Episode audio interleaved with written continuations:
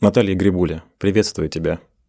Я Назар Щетинин. тебя, Назар Щетинин. Автор блога «Вредный инвестор» на Ютубе и генеральный директор IT-компании в сфере финансов. А ты кто? А я предприниматель и автор телеграм-канала «Это тоже считается». Это подкаст «Калькулятор» о том, как зарабатывать, тратить, копить и инвестировать деньги. Но сегодня будет о том только, как инвестировать.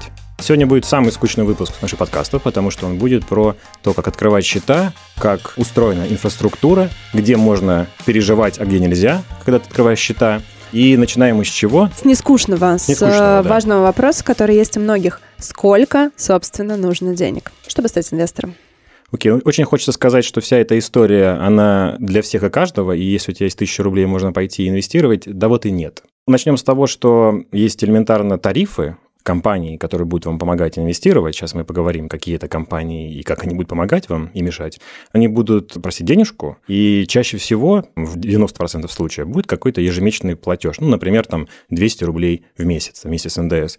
И поэтому, если ты приносишь 1000 рублей, то вот месяц прошел, ты уже, получается, 20% потерял, да, на только комиссии. Поэтому, увы, надо признать, что стартовать стоит с какой-то более ощутимой суммы. Ну, например, там 100 тысяч рублей. Я думаю, это хороший старт. А вот смотри, мы здесь не должны вернуться снова к нашему разговору про цели инвестирования, потому что сумма зависит от того, какая у нас цель. И если, допустим, наша цель попробовать, да, и посмотреть, и понять, и, может быть, научиться, может быть, и тысячи рублей хватит. Ты купил акцию одной компании и просто следишь за ней на протяжении, там, я не знаю, полугода. Смотришь, как она реагирует на новости, смотришь, что происходит с рынком. Просто чтобы был как бы реальный тренинг. Если наша цель научиться, то можно идти и с одной тысячи рублей.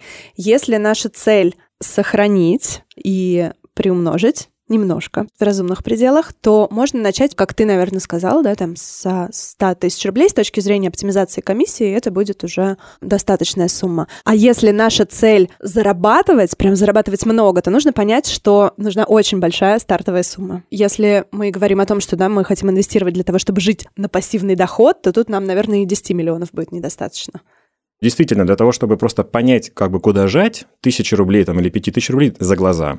Но для того, чтобы вот эмоционально, что ли, ощутить, что такое инвестировать деньги в акции, увы, это, наверное, ну, 100 тысяч ну, рублей. Ты относишься к 100 тысячам рублей не так, как тысячи рублей. Да, с э, маленькой суммой вряд ли можно что-то понять, потому что психология будет просто инвестора работать по-другому. Ты Абсолютно. будешь по-разному оценивать деньги, риски. Да, с большими деньгами ты больше переживаешь.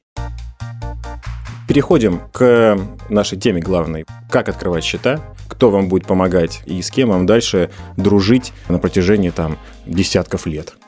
Если вы решили купить ценные бумаги, допустим, акции какой-то конкретной компании, вы не можете прийти напрямую туда и сказать, ребят, отсыпьте-ка мне 10 штук, пожалуйста. Для этого вам нужен посредник определенный. Посредник в этом деле обязателен, э, потому что, как и в любом деле, а тут дело это связано с деньгами, нужен надзор. Лучший надзор может обеспечить Центральный банк России. Он выдает лицензии по определенным непростым условиям, и потом эти компании, брокерские компании, предлагают клиентам э, инвестировать в ценные бумаги и вот являются этим посредником. То есть регулятор ЦБ да. это друг инвестора, потому что он его защищает. И он является своеобразным гарантом, что с инвестором не случится что-то плохого, потому что он присматривает за брокерами и в целом регулирует всю деятельность фондового рынка. Самая ближайшая метафора – это скорее полицейский на финансовом Он рынке. хороший полицейский он хороший, или плохой? Он хороший. Как показывает практика, ЦБ думает только о клиенте. Это правда так. Все законодательство, которое он генерирует, придумывает, предлагает, э, все в итоге направлено на то, чтобы было хорошо клиенту, а финансовой индустрии, там, банкам, брокерским компаниям от этого жить не легче, но я думаю, это справедливо. У меня тогда к тебе такой вопрос. А вот недавно ЦБ сказала, давайте-ка мы еще больше защитим неквалифицированных инвесторов и лишим их права покупать какие-то определенные ценные бумаги. Вот эти бумаги они могут покупать, а вот эти ценные бумаги они не могут покупать. А если они хотят широкий доступ к разным инструментам, то они должны выполнить ряд наших требований. Например, иметь большой капитал. Если мы говорим про начинающего инвестора, то миллион четыреста — это огромный капитал. Либо иметь опыт, соответствующее образование, подтвердить свою квалификацию, получить диплом определенный, и, пожалуйста, иди, э, имей доступ к разным инструментам, имей широкий выбор. Это действительно сделано во благо неквалифицированных инвесторов? У меня двоякое отношение к этому. С одной стороны, кажется, что это какой-то нерыночный ход. С другой стороны, я имею опыт работы с клиентами, с частными, могу сказать, что, может быть, здесь нужна какая-то сильная рука, как ни странно. Когда клиентам например, лет пять назад открывали все типы счетов, и можно было торговать любыми ценными бумагами, клиенты стремились к максимальному риску. Они покупали ценные бумаги, которые казались им очень доходными, а риск они понять просто не могли в тот момент. Поэтому, возможно, на 1% склоняюсь к тому, тому, что это хорошее решение. А на 99 что плохое? Ну, типа 51% за, 49% против. Вот, плюс брокерские компании я не оставлял бы один на один с клиентами, потому что не только ценными бумагами может поделиться брокерская компания, есть еще всякие производные инструменты, непростые, сложные, такие, про которые фильмы потом снимают, да, вот типа, типа как игра на понижение. Окей, то есть к регулятору есть вопросы, вопросики разные, но в целом это good guy, который защищает инвестора и наблюдает, надзирает и карает, наказывает, лишает лицензии, если что-то идет не так. Ну, он не столько карает, сколько создает условия, ну, как он их понимает, для безопасной среды, для принятия вот инвестиционных решений. Я просто не помню прям громких дел, связанных именно с брокерскими компаниями, потому что они там зарегулированы выше крыши. Банки, конечно, действительно, там мы все знаем, за последние годы решились лицензии, многие из них, не знаю, справедливы или нет, я в этом не очень хорошо разбираюсь, но брокерские компании большие, там, с десяток, они уже на рынке там по 25 лет, да, mm-hmm. вот прямо с момента основания есть переживание у новичков, что это все несерьезно. То есть это как-то напоминает прорубь, когда бросаешь свои деньги и обратно не вынешь. На самом деле все это очень серьезно. Даже если вы купите акции, не знаю, на 100 рублей, вам придет домой письмо, настоящее письмо, в котором будет бумажка с просьбой проголосовать за какое-то решение на этом заводе там, или предприятии, которое вы купили. Притом, скорее всего, просто отправить его стоит дороже, чем сколько денег у вас на счете есть, да? И, скорее всего, вы просто выбросите это письмо в урну. Но это говорит о том, насколько все это серьезно, насколько это все по-настоящему, да, насколько это большой рынок, э, вот, и вот здесь вы можете быть спокойны. То есть надо переживать не на участке того, там, защищаются ли мои деньги или нет, надо переживать о том, какие я ценные бумаги покупаю вообще. Вот об этом больше думать. Но надо. смотри, на самом деле это горячий вопрос для слушателей, потому что больше всего вопросов было связано с э, рисками брокера. Что случится, если мой брокер вдруг обанкротится, если у него отберут лицензию? Когда вы приходите либо ножками, либо открываете онлайн, сейчас это можно сделать, брокерский счет, вы автоматически открываете еще и депозитарный счет. Есть еще депозитарий. Это совсем другой тип лицензии. Там другие люди работают. И, в принципе, все то, что вы как бы ждете от брокера, как от организации, которая обеспечит хранение, сохранность, безопасность, на самом деле брокерская компания не может обеспечить. Она просто это не делает. То есть этим занимается абсолютно другой участник да, рынка. Да. Еще один посредник. Да-да, они всегда работают в паре. То есть чаще всего свой депозитарий и свой брокер. Они вместе работают, и брокер просто осуществляет доступ к торгам и дает вам возможность покупать, продавать ценные бумаги. В общем, он просто проводник, он как бы дверь.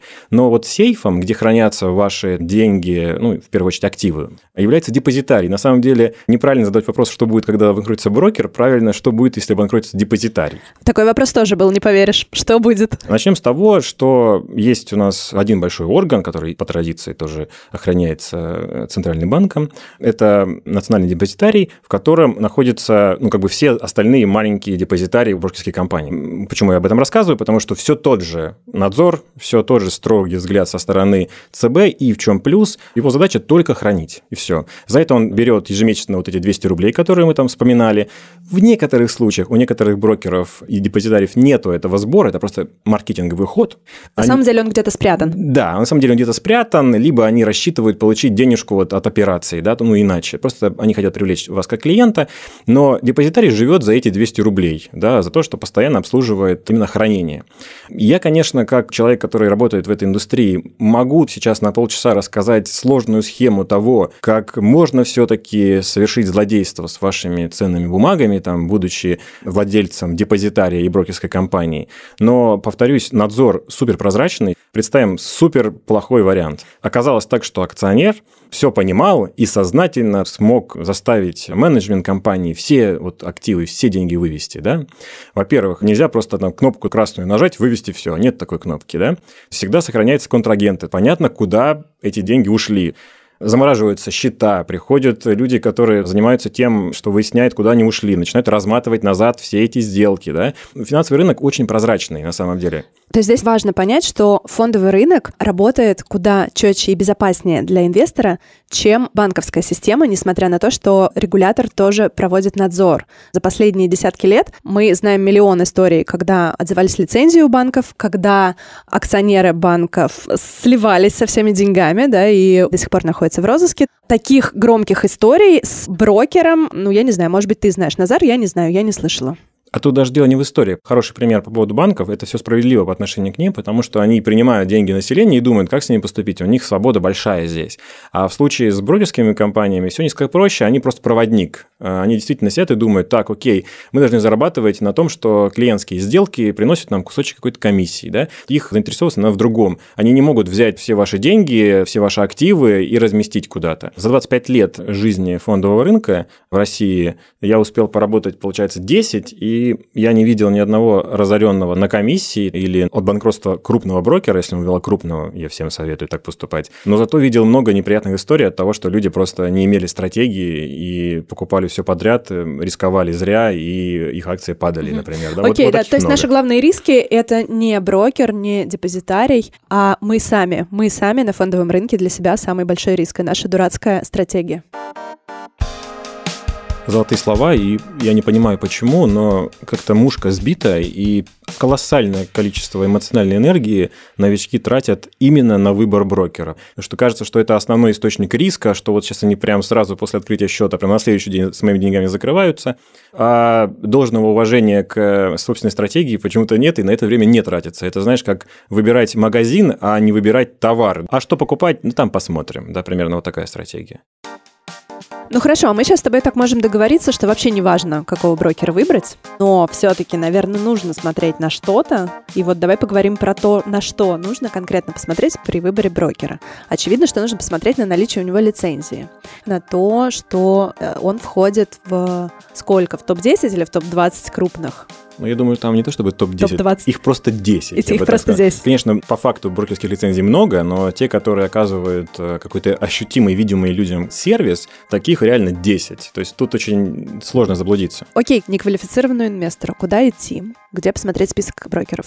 Список всех брокеров можно найти на сайте moex.com, это сайт московской биржи. Но я рекомендую чуть иначе поступить. Есть такая площадка для новичков у биржи, называется place.moex.com, и там есть список такой одобренных брокеров, крупных при банках и просто каких-то частных компаний. Вот этого списка там из 10-15 компаний за глаза. Плюс еще такой маленький лайфхак. Можно посмотреть список брокеров, которые открывают счет через портал госуслуги.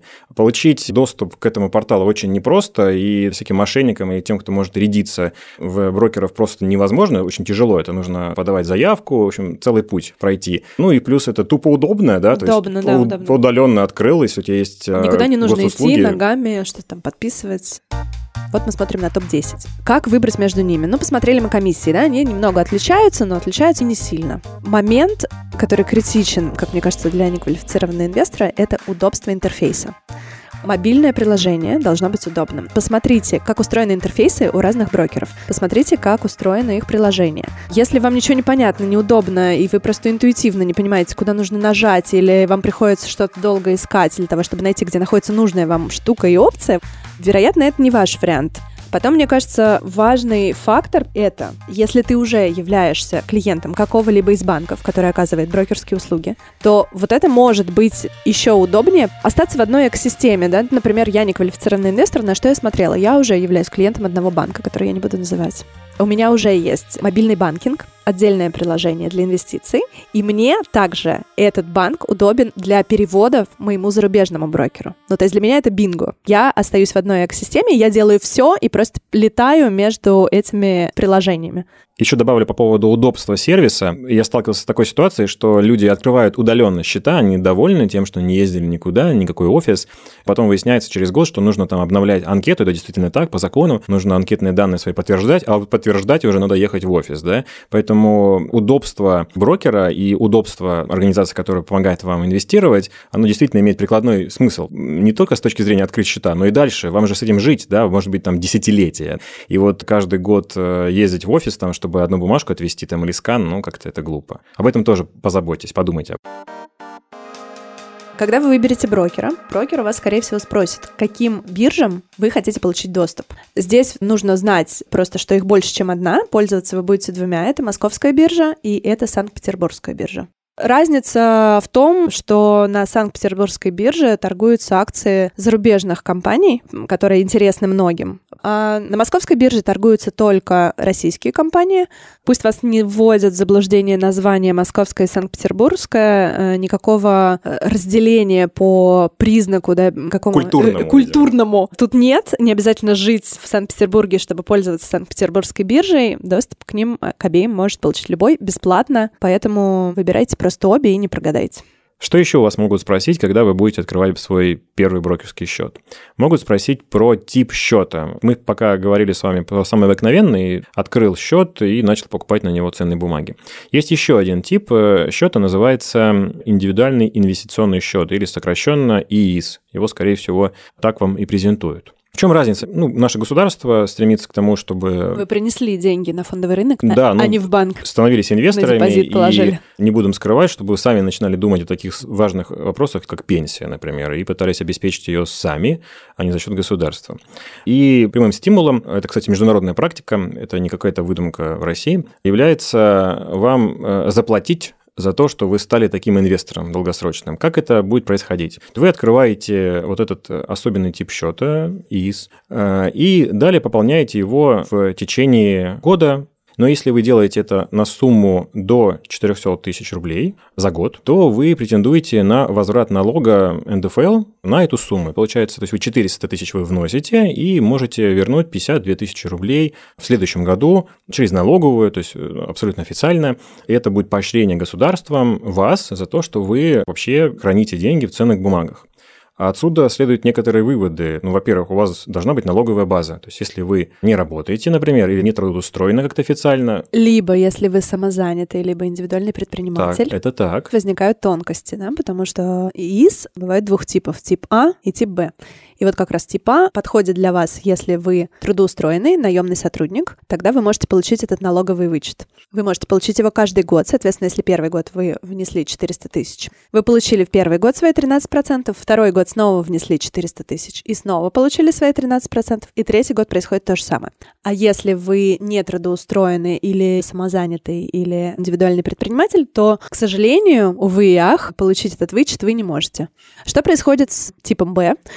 ваша полученная прибыль от инвестирования денег не облагается налогом. Вы, например, купили какие-то ценные бумаги, получили дивиденды, продали, допустим, через три года эти ценные бумаги, получили прибыль. Вот вам не нужно платить 13% налога от этой прибыли. Ну, у любой медали есть обратная сторона. Напоминаю, что задача не просто дать вам 52 тысячи рублей в год, да, а задача, чтобы вы стали инвестором. Поэтому этот счет с условиями, которые мотивируют вас на долгосрочные инвестиции. Что это значит? Когда вы внесли в первый год вот эти 400 тысяч рублей и купили каких-то бумаг ценных, получаете от них какую-то доходность, но по-любому получили 52 тысячи рублей вычета в следующем году, вы не можете в следующем году закрыть счет и э, счастливо расстаться с брокерской темой навсегда. У вас э, есть обязательный период 3 года, вам нужно обязательно 3 года отбыть в ваших ценных бумагах. То есть э, вот эта схема, я открыл счет, завел 400 тысяч, получил 13% и сразу закрыл счет, она не рабочая.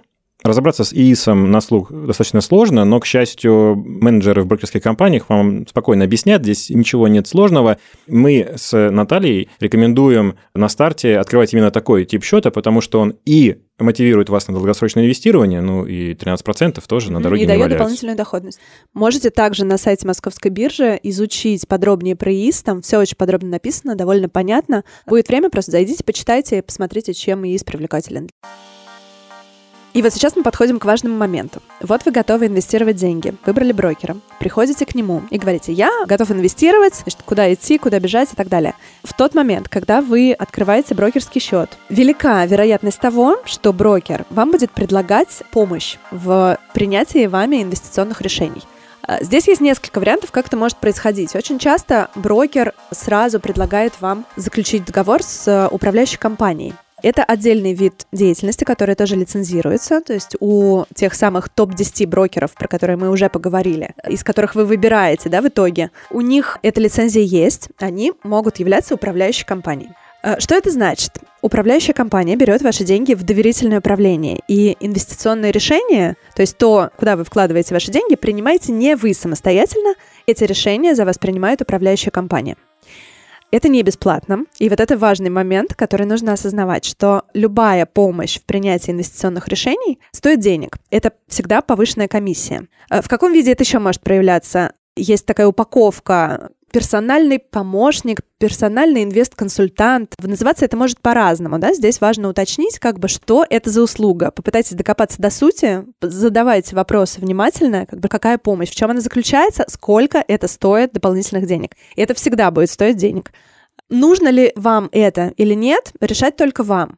Понимать важно, что на длинном горизонте, а мы здесь, говоря про инвестиции, мы с Назаром все-таки говорим про долгосрочное инвестирование.